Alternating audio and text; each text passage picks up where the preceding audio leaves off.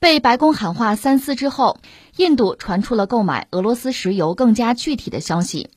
印度财经媒体《商业标准》三月十七号援引消息人士的话说，印度今年可能会从俄罗斯购买多达二百万吨（约一千五百万桶）原油。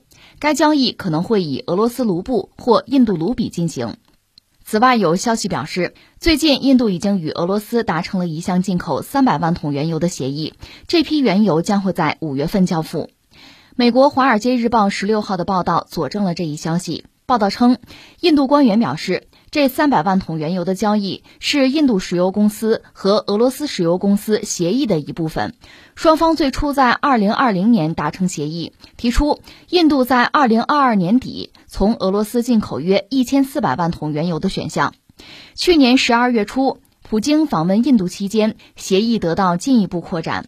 但直到今年，俄乌冲突爆发，遭受制裁的俄罗斯压低原油出口价格之后，印度石油公司才最终做出了这项决定。关注一下印度，印度最近非常活跃啊！顺便先说一句，今天我们节目其实关注的话题基本上都是和经贸能源有关系，其实这才是根本啊！你说俄乌之间爆发冲突，很多朋友盯着这个现场，盯着战场，对，那倒是打打杀杀，倒热闹，但是实际上这个事情对全球经济、对各主要经济体吧，这个影响才是真正深远的，所以大家都要做出自己的选择。说到印度，呃，目前这个表现哈。三点都不够，我得说四点。你看，第一呢，美国在联合国多次提出，呃，主要是针对俄罗斯的谴责，谴责你侵略乌克兰。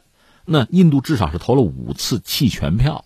当然，我们实话实说，你让他投反对票也不现实，也不可能，也没有必要。但是他弃权，这对美国就已经是很大的打击了。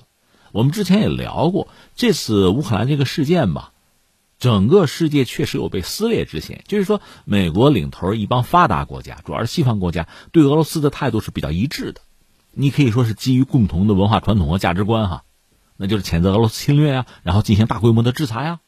当然，这里边几家欢乐几家愁啊，有人笑就有人哭啊。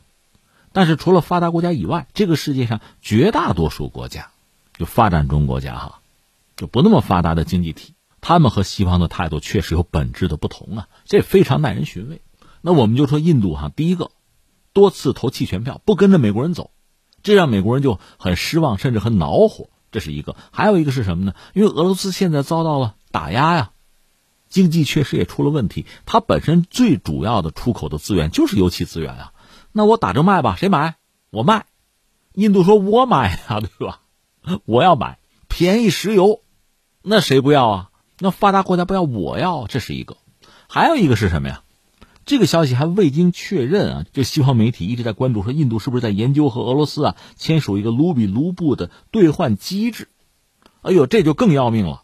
在俄罗斯目前这个态势下哈，因为西方对他进行大规模制裁嘛，如果印度和他搞这么一个东西，那对俄罗斯可以说是一个呃，不管是形式上的、有道义上的，还是实质上的，都是支持啊。而且这对美元的地位是一种削弱，所以现在很多西方媒体在高度关注这个事情。只不过这个事儿，印度的财政部啊、央行啊，呃，包括印度国家银行都没有置评，不予置评，但是也没辟谣。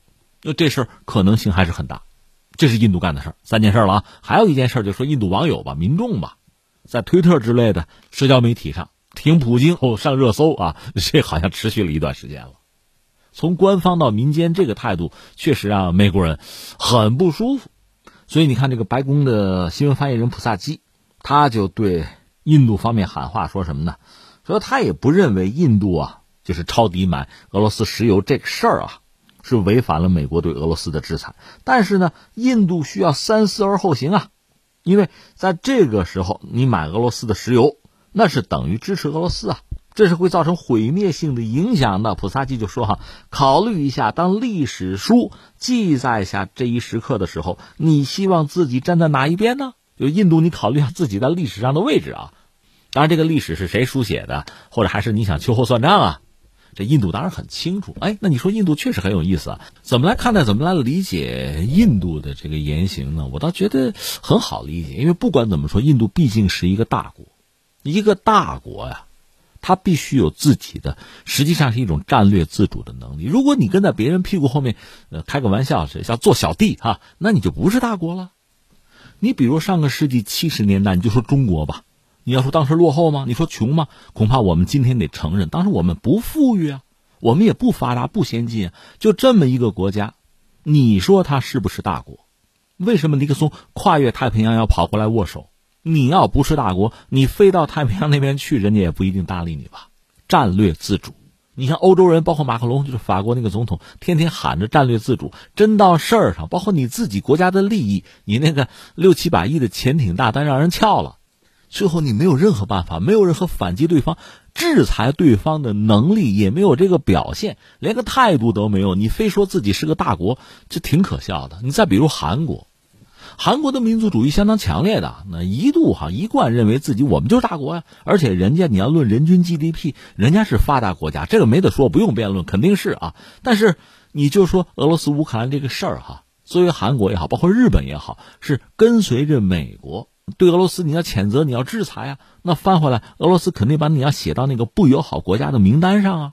你现在我石油就是打折，我就便宜卖，我能卖你吗？那人家印度抄底了。你就看韩国的媒体就酸溜溜，就很不高兴，就吃醋。那那有什么办法呀？你战略自主吗？你没有自主啊！堂堂正正做个大国好不好啊？所以你会发现，印度呢，它是有战略自主的能力。这个国家，其实你看它论 GDP，也就是中国五分之一，可能现在还不到啊。但是他会做选择呀。像美国这个国家也很有意思，你要随时随地什么事都顺着他，从着他，跟着他，他会尊重你吗？你要是有自己的利益，你敢呛着他的茬来，你是个大国，他就得掂量掂量你的斤两啊！你就算是个筹码，你也是得有分量啊！那翻回来，我们再看以前聊过，印度和俄罗斯的关系也很密切，在之前就是和苏联的关系了，那双方关系确实很密切。苏联向印度提供过，那也是一百多个工业项目啊，也是要援助的，大量的贷款。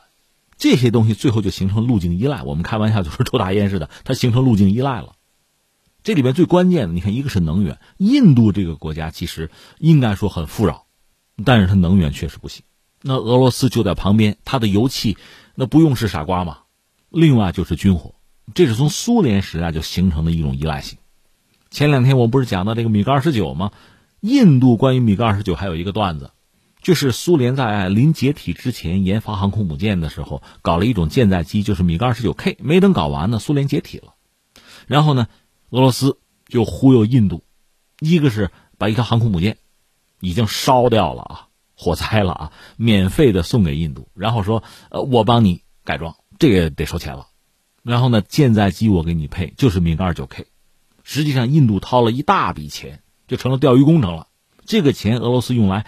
把米格二十九 K 研发成功，不但卖给了印度，俄罗斯海军也装备了一批，等于说俄国人就没花这个研制费嘛，印度人掏的。但这个飞机不行，就印度对这个飞机啊非常的不满意，啊，印度人在这个问题上也是缺心眼他签这个合约的时候忘了签一些条款，就涉及到这个维护之类的东西，妥善哈做的不好。这个飞机每到降落的时候就摔一样，里边的很多元器件会断裂，而且已经摔死好几个飞行员了。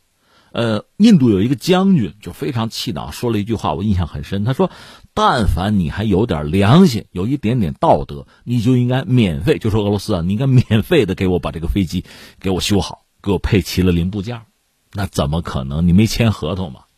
但就是这样，你说我彻底不用俄罗斯军火，不买了，行不行？不行。你整个的体系基本上是俄式的，你的工业能力又不行。”在这方面，他确实不能自主，印度不能自主，还得依靠俄罗斯，所以你翻脸的资格是没有的。或者我们开玩笑，真要是两国反目，早点反目，这么长的时间，依赖程度这么强，你自己的这个国防工业又没有做起来，所以你没有翻脸的资格和资本呢。仅仅从这个角度来说，你说在联大去啊支持美国去制裁俄罗斯，你怎么想的？你根本就做不到。另外就是能源。当然，在历史上，就苏联解体的时候，我们讲过，呃，印度也占了俄罗斯便宜，就是当时卢布贬值很厉害啊，那印度就抓住这个时机，提前的还贷款，说到底就占便宜嘛。但是俄罗斯通过这个军售，可能把自己损失又补回来了，双方就这个关系。那你说国家之间那算自己的利益，甚至尔虞我诈，这个也不奇怪。但事到如今，就俄罗斯乌克兰在冲突，那西方对俄罗斯进行制裁。那从印度这个角度来讲呢，他看到的是机会嘛？你想，美国人华尔街可以抄底俄罗斯的那些优质的资产，那我花俩钱买点俄罗斯便宜油有何不可？另外，既然买了，索性卢布和卢比，它得有一个兑换啊，有一个结算的体制啊。那我们就此就确定了吗？对印度来讲，现在是占便宜的时候啊。坦率讲，俄罗斯捏着鼻子也得签呐，因为不管从这个政治上、国际博弈上，还是从这个经济上要解困纾困，都需要印度现在做这个事情啊。那双方一拍即合嘛，那美国就干瞪眼生气就好了。那你说印度美国不是最近走得很近吗？双方关系很热络吗？不是还有一个印太的一个四国机制吗？就是美国加上澳大利亚加上日本加上印度，那不要针对中国吗？其实印度很清楚，美国是拿自己做一个棋子遏制中国的崛起。那印度当然说，也乐得搭这个便车，因为印度始终把中国也作为一个主要的战略竞争对手，作为一个对标的对象。既然和美国有这个利益重叠之处，那这个便宜当然是要占了。可实际上，真让你去替美国火中取栗。印度看得很清楚，你看看美国人是如何从阿富汗撤军的，你看看美国人在乌克兰最需要援助的时候袖手旁观，整个西方做壁上观，这答案是写的很清楚的。所以会是要开的，话可以喊，利益是自己的。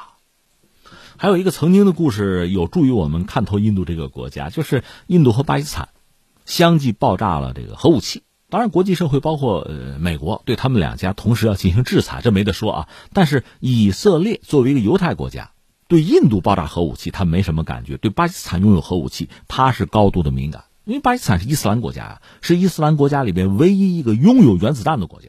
那以色列当然感到恐惧啊！如果巴基斯坦把自己的核技术和其他阿拉伯国家，就是和伊斯兰国家分享的话，那某些中东国家一旦拥有核武器，那我以色列怎么办？所以他当时产生了什么呢？呃，用外科手术式的打击，就是用空军的飞机啊，以色列确实有这个能力啊，去轰炸巴基斯坦核设施，把他的核能力扼杀在摇篮里，确实有这个想法。